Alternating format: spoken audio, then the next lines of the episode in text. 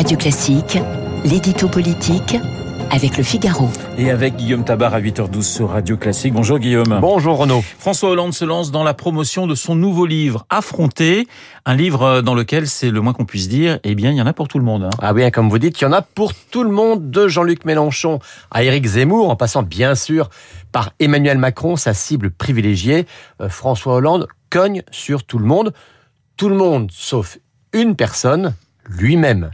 Car sur les autres, il empile les critiques sévères, acérées, mordantes, et il faut le dire, non sans un réel talent de plume, euh, comme si ce rôle de procureur l'inspirait.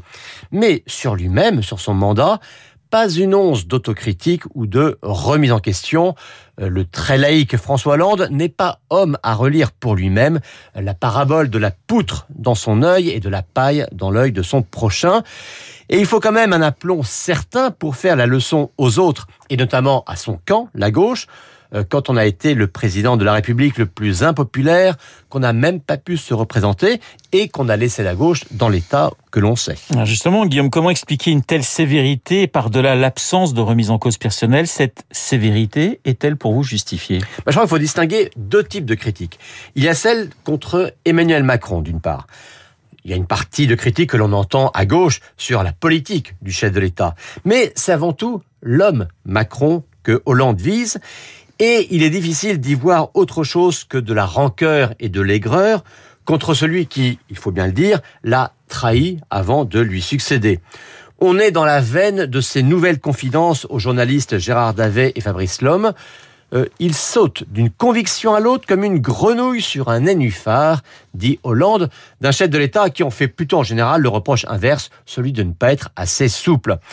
Sur la gauche, son émiettement, ses querelles d'ego, ses blocages, ses candidatures, toutes lilliputiennes, dit-il.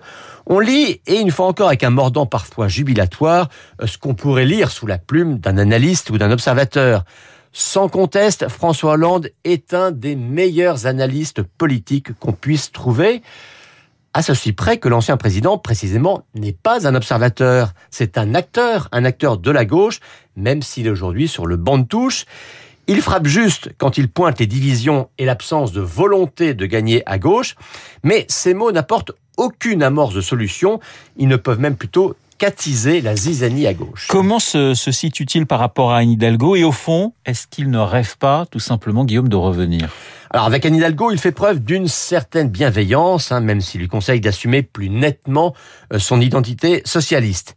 Elle est aujourd'hui notre candidate, dit-il, et ce aujourd'hui est le détail qui tue, car il, sous-entend qu'elle pourrait ne plus l'être demain ce qui, ce qui est, vous le en conviendrez, le, ce qui n'est pas le plus enthousiaste des encouragements au moment où la maire de Paris a toutes les peines du monde à se faire entendre.